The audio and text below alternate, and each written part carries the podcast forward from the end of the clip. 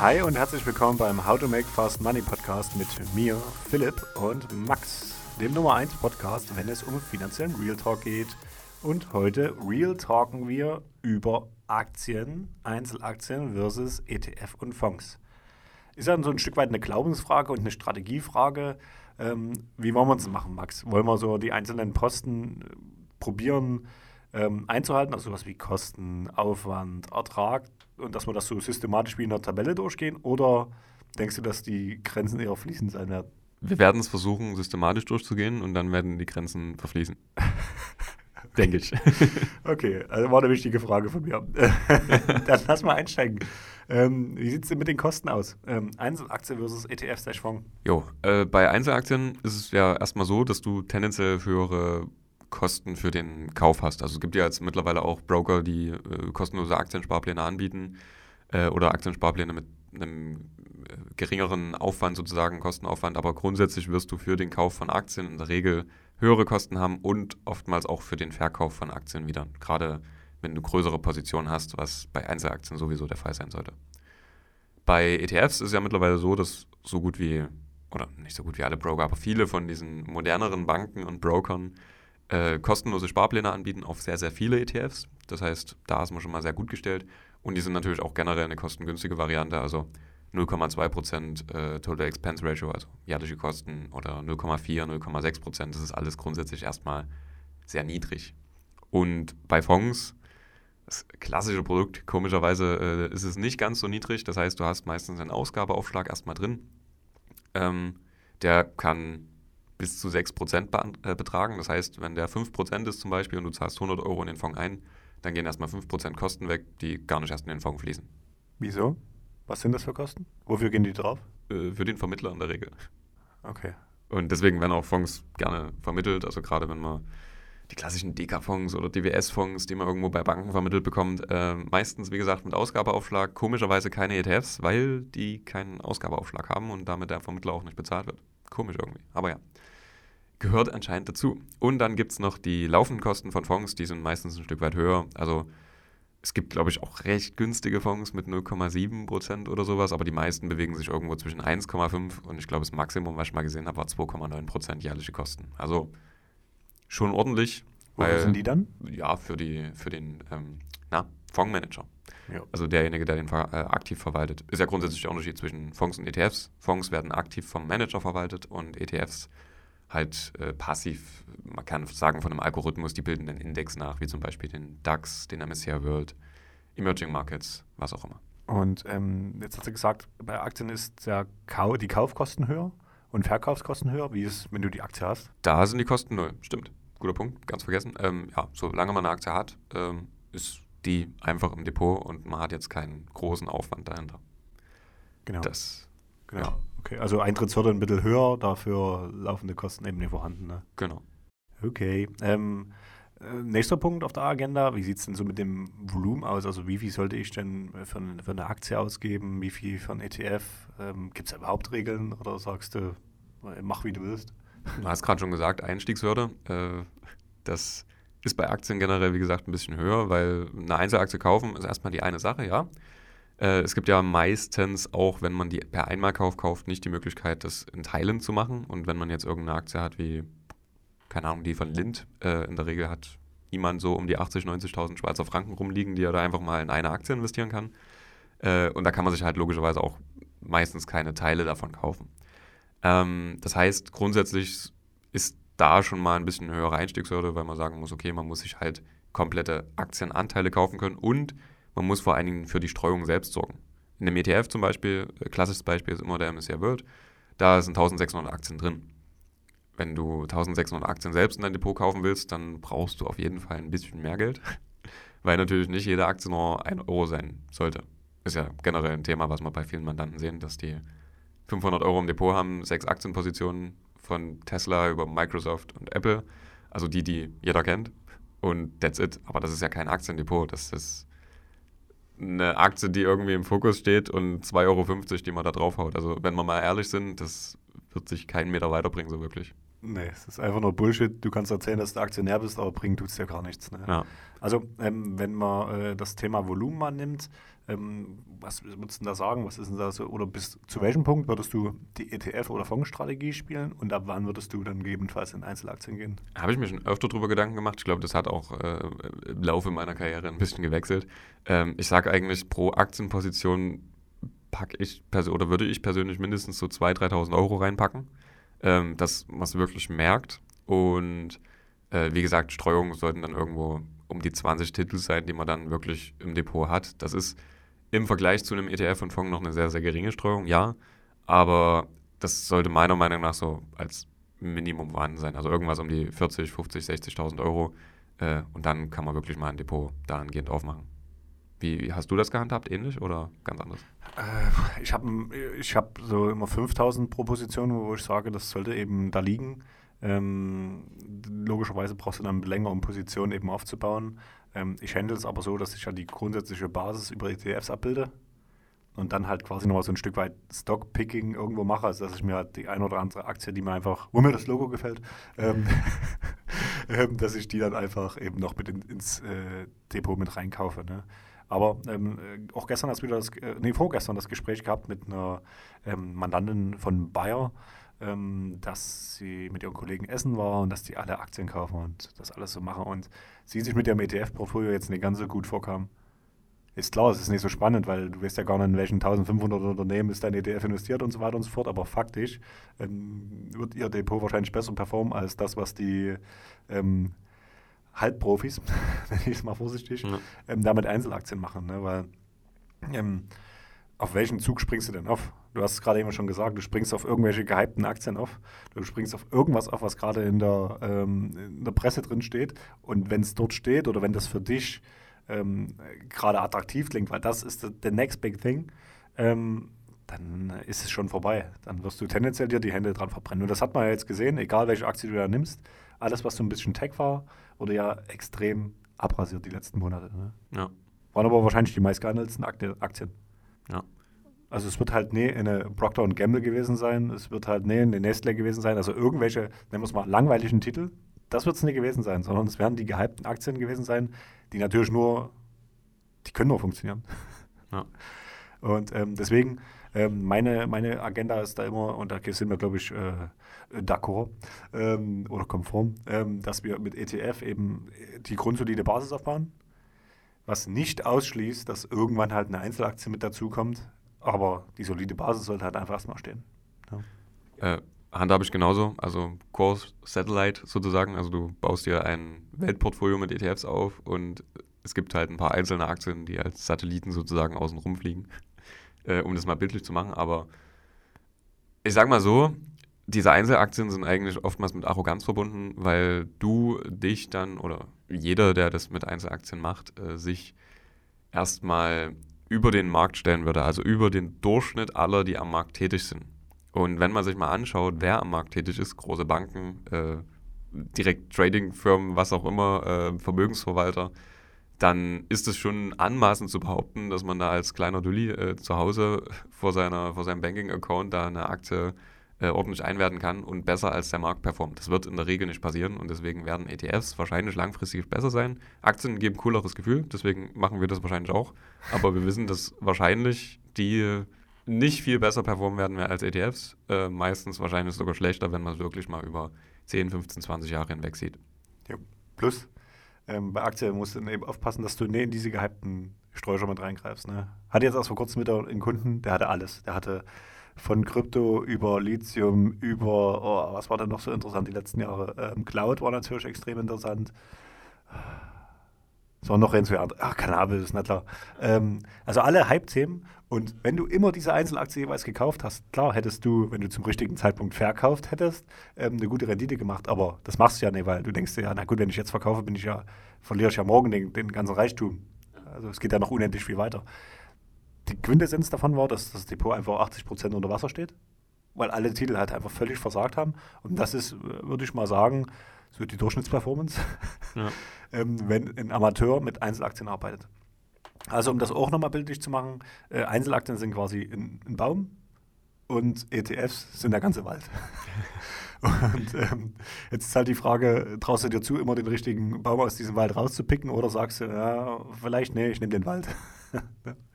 ja. Genau. Ja. Ähm, ja, ähm, wie sieht es denn so mit, äh, also jetzt haben wir ja schon so ein bisschen über äh, Erfahrungen und Ertragschancen geredet. Mhm. Ähm, was ist denn mit, mit so einem Punkt wie, und das habe ich auch regelmäßig mal gesagt, die Strategie der Schwachen. Streuung ist die Strategie der Schwachen. Was sagst du dazu? ähm, naja, Streuung ist grundsätzlich wichtig. Also, na klar, du kannst alles auf ein Pferd setzen, du kannst 2012 in Bitcoin investiert haben und jetzt dich darüber freuen, äh, dass du halt mörderisch im Plus bist. Aber die Realität ist, dass, also ich kenne niemanden, der das so gemacht hat, äh, der da wirklich ordentlich seine Rendite mitgenommen hat, der zu einem richtigen Zeitpunkt ausgestiegen ist, das, was du gerade angesprochen hast. Äh, das funktioniert halt für 99% der Menschen nicht. Was aber für 99% der Menschen funktioniert, ist eben diese Streuung mitzunehmen. Und wie gesagt, einfach mal das Ego beiseite zu schieben und zu sagen, okay, äh, ich weiß, dass ich wahrscheinlich nicht gegen Vermögensverwalter oder sonst was äh, in Recherchezwecken oder so überlegen bin, sondern ich nehme mich einfach einen Schritt zurück und mache einen komplett, ja, langweiligen, aber ich mache einen Vermögensaufbau. Und äh, vielleicht auch nochmal äh, zu, zu, zu den Hype-Themen, ähm, da ist mir vor uns noch eingefallen. Äh, Instagram ist ja auch was, worüber ihr uns kennt zum Beispiel. Und es gibt ja unglaublich viele Finfluencer, die dann Aktien empfehlen. Das machen wir ja zum Beispiel gar nicht, Aktien oder ETFs empfehlen. Aber ich weiß, ich hatte es letztens erst, das waren Empfehlungen, Palantir, Wirecard, Cannabis, Wasserstoff, jetzt ist es äh, ChatGPT, also alles mit AI. Ihr könnt ja mal gucken, wie die aktuellen Stände von den ganzen genannten Aktien und Branchen sind. Aber alle davon sind abgekackt.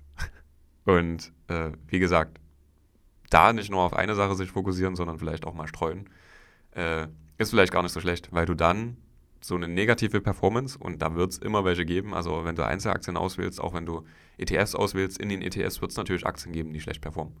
Aber der Marktdurchschnitt wird nach oben zeigen, wenn du dich halt auf mehrere Standbeine stellst, sozusagen. Ja, und auf den Punkt will ich auch nochmal mit eingehen, weil ähm, das heißt ja nicht, dass weder Cannabis mal ein Geschäftsmodell wird, was sinnvoll ist. Das heißt nicht, dass AI nicht ein Geschäftsmodell, was sinnvoll wird und so weiter und so fort. Aber am Anfang in der Technologie, am, Anf am Anfang einer, eines neuen Sektors in dem Sinne, ähm, sprießen die Unternehmen aus dem Boden. Da hast du auf einmal 1000 Unternehmen. Nach zehn Jahren stehen davon vielleicht noch zwei. Die, die eben das Spiel gemacht haben. Und jetzt ist halt die Frage, kannst du aus 1000 die zwei finden? Dann herzlichen Glückwunsch, dann wird sich das wahrscheinlich auch in deinem Depotstand widerspiegeln. Ähm, oder traust du es dir vielleicht nicht zu? Das muss jeder für sich selbst ab, äh, klären ne, und äh, abwägen, ob welcher Weg ist da für dich der richtige. Jeder von uns hat das, glaube ich, schon mal probiert. Ne, war ja schlauer als alle anderen, deswegen hat man da irgendwo so eine, eine Hype-Aktie gekauft und wurde einfach megamäßig wegfrisiert. Also äh, auch ich war da selbst schon mal betroffen, bis ich äh, irgendwann mal gecheckt habe, wie es der Max gerade schon richtig gesagt hat, der Weg zu Wohlstand, nachhaltig und solide ist verdammt langweilig. und das ist leider auch die, die Message, die wir euch mitgeben müssen. Wenn ihr von uns irgendwo eine Beratung bekommt, dann richtet euch darauf ein, dass es echt langweilig wird. Aber erfolgreich. und ähm, ja, äh, Max, hast du noch was auf dem Herzen oder? Selbstverständlich. okay. Ähm, weil wir haben jetzt natürlich die Fonds ein bisschen rausgelassen an der Stelle. Oh ja. Mhm. Und äh, da vielleicht auch nochmal ein, ein kurzer Abriss. Ähm, auch Fonds, wie gesagt, die haben ja einen aktiven äh, Fondsmanager dort hinter, einen Vermögensverwalter. Und äh, haben ja, wie gesagt, diese höheren Kosten. Und auch dieser Vermögensverwalter äh, oder Fondsmanager, der spricht dann sich selbst zu, dass er besser performt als der Markt, als der Marktdurchschnitt. Und wenn man jetzt wirklich mal einen Fonds über zehn Jahre betrachtet, oder alle Fonds, dann werden die in der Regel schlechter performt haben als der Marktdurchschnitt. Und selbst wenn sie besser performt haben, dann müssen sie erstmal ihre Kosten wieder rausholen. Das heißt, diese 5% Accio, also Ausgabeaufschlag, und diese ähm, 1,2, 1,5, 2,5% Kosten, die da jedes Jahr draufgehen.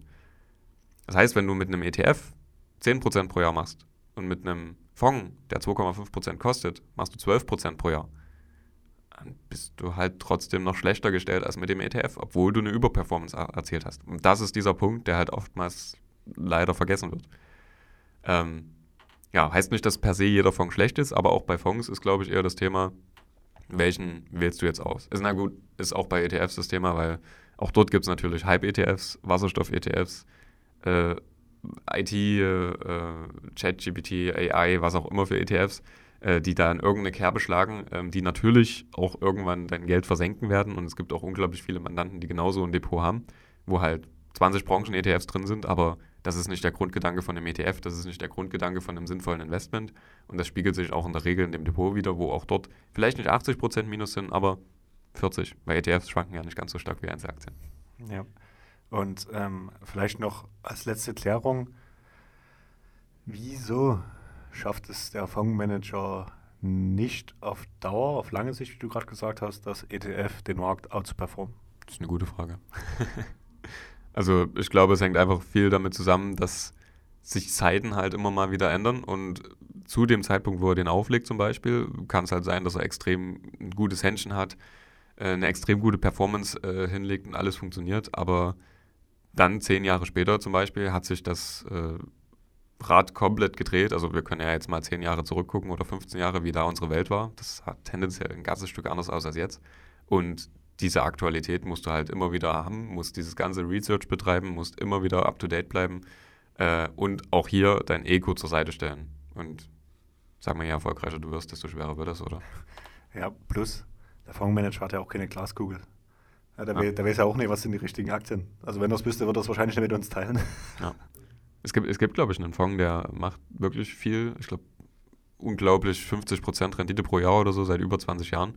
Äh, ist übrigens ein geschlossener Fonds, also dort werden nur äh, bestimmte Leute aufgenommen, weil das ist das Nächste. Je größer ein Fonds wird, äh, desto schwieriger wird es für den Fondsmanager, den zu handhaben. Also selbst wenn er eine Glaskugel hätte und dieser Fonds, der mal eine, keine Ahnung, 500 Millionen drin hat, der hat auf einmal 500 Milliarden äh, verwaltetes Vermögen, dann funktioniert die gleiche Strategie nicht mehr.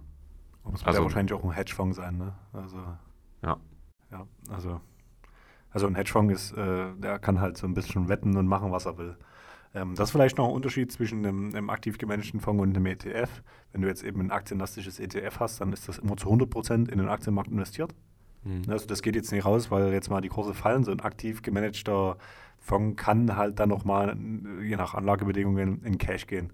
Also dass halt nur noch 80 Prozent im Aktienmarkt liegen ähm, und 20 Prozent halt nicht. Kann natürlich in dem Moment, wenn du die, die Stichtagsbetrachtung machst, wo gerade die Kurse fallen, könnte der Fonds also weniger verlieren, weil er halt weniger am verlierenden Markt partizipiert ist. Auf der anderen Seite, ähm, wann steigt er wieder ein? Äh, erwischt er den genau richtigen Punkt erwischen, wieder einzusteigen oder ähm, wirst du mit dem ETF besser laufen, weil es halt einfach dabei ist dabei ist alles. Ja, ist wirklich. Also du wirst nie den perfekten Punkt zum Einstieg oder Ausstieg finden. Das hat man ja bei den Aktien schon gesagt. Das wird nie jemand finden. Also vielleicht einer in 10 Millionen Fällen, weil er mal glücklicherweise aus Versehen auf den Verkaufsbutton gedrückt hat oder auf den Kaufsbutton und aber niemand geplant über mehrere äh, Käufe und Verkäufe hinweg. Das ist vielleicht auch noch ein ganz wichtiger Punkt. Ähm, selbst wenn du mal Erfolg mit einer Aktie hattest oder die richtige Aktie ausgewählt hast, wie kannst du das replizieren? Wenn du es nicht replizieren kannst, dann ist keine Strategie dahinter. Ja, die Vergangenheit ist kein Indikator für die Zukunft in dem Bereich. Ne? Ja. Und ähm, also lass uns mal ein Fazit machen. Ähm, als Einsteiger, als Starter, als ähm, jemand, der noch keine großen Positionen hat, startet man also eher mit dem Wald, mit dem ETF quasi. Ja. Ähm, und kann sich dann nach und nach noch ein paar Satelliten, wie du es vor uns gesagt hast, dazu holen in Form von Einzelaktien. Right? Genau, das klingt ganz vernünftig und machen wir ja auch mit vielen Mandanten so. Im besten Fall oder wahrscheinlich ist es sogar besser, sein ganzes Leben nicht unbedingt in Einzelaktien zu investieren. Hat wie gesagt ein bisschen mit Ego zu tun und ich glaube, bei jedem ist ja die Entwicklung eigentlich konträr, dass man sagt, ich beginne jetzt mit investieren, schaue mir jetzt ein paar Einzelaktien ins Depot, weil ich habe ja übelsten Plan, weil ich mich gerade zwei Wochen damit beschäftige.